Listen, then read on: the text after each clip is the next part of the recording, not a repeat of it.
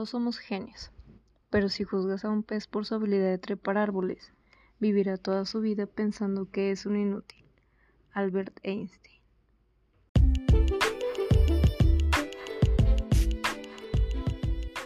Evaluar el desempeño del personal en una empresa es una actividad que no debe ser tomada a la ligera.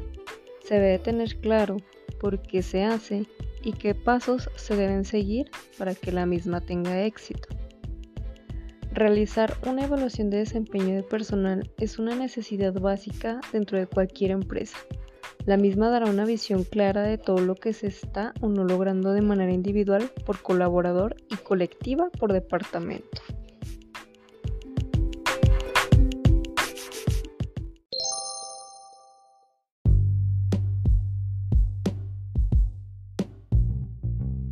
Estas evaluaciones son importantes porque ayudan a mejorar la productividad al ver los errores que se cometen o simplemente optimizar la función que realiza cada colaborador de manera individual y en equipo. Además, aumentan el nivel de comunicación tanto de un rango a otro como entre colaboradores del mismo rango. Y esto contribuye al desarrollo profesional del colaborador al darle herramientas para mejorar su desempeño. Además, permite localizar a los colaboradores más fieles y talentosos y promueve el trabajo en equipo y la responsabilidad conjunta entre colaboradores y empresa. Ahora escucharemos paso a paso que hay que determinar en el plan de evaluación de desempeño.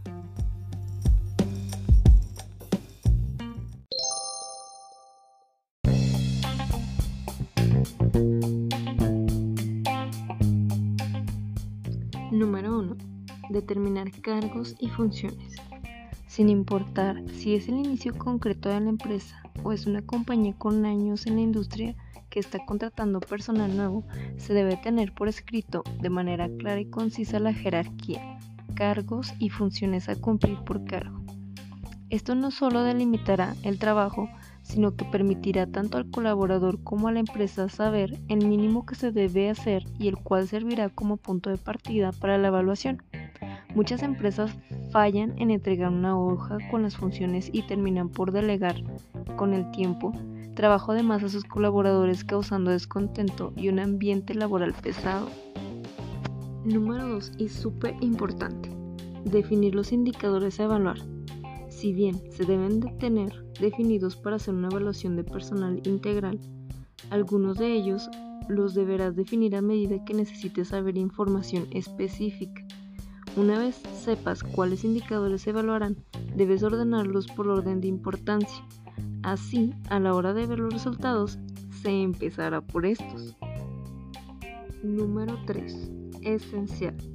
Metodología a utilizar. Debes pensar cómo se hará la evaluación. ¿Será solamente de supervisor a colaborador o se incluirá una evaluación por parte de sus colegas? ¿Acaso será un tipo de evaluación en la que incluso los proveedores y clientes externos proporcionarán información? Aunque incluir una evaluación así de completa puede parecer complicado, da una perspectiva más clara de lo que sucede con un colaborador en específico. Lo importante es que definas qué quieres saber por qué es importante que lo sepas y cómo esto afectará tanto a la empresa como al colaborador. Número 4. Define el medio de la evaluación. Además de saber quién evaluará a quién y por qué, debes saber cómo se hará la evaluación. Si bien es bueno que se monitore de manera personal el modo de operar de los colaboradores, automatizar el proceso agilizará la obtención de datos dejando que los resultados sean al tiempo. El automatizar el proceso permite que el análisis de la información recopilada sea más rápido y por ende la toma de decisión también. Y número 5. Análisis de resultados. Una vez se tienen los resultados, estos deben ser analizados por importancia. Es necesario ver de una forma integral no solo la eficacia y eficiencia, sino cómo el empleado logra los objetivos de su cargo su satisfacción y cómo estos aspectos mejoran o no en un rango de tiempo. Una vez se tengan estos resultados, es necesario crear un programa de retroalimentación donde el colaborador sepa qué tiene que mejorar y por qué. además de indicarle la mejor manera de llegar a mejorar. También debes felicitarle por lo que ha hecho correctamente e incentivarle a seguir así. Es intrínseco que las evaluaciones hechas de manera imparcial y que ningún colaborador sienta que se le está evaluando de manera injusta. Esto simplemente creará animosidad en el entorno de trabajo y mermará la satisfacción laboral mientras que al mismo tiempo saca de enfoque a los evaluados. Una buena manera de gestionar la misma es a través de alguien ajeno a la empresa, que vea los resultados de manera imparcial. Las evaluaciones de desempeño tienen la intención de mejorar de manera integral el desarrollo profesional de cada colaborador de manera individual logrando afectar de manera positiva el trabajo en equipo dentro de la empresa, asegurando tener el mejor rendimiento posible en la actividad realizada.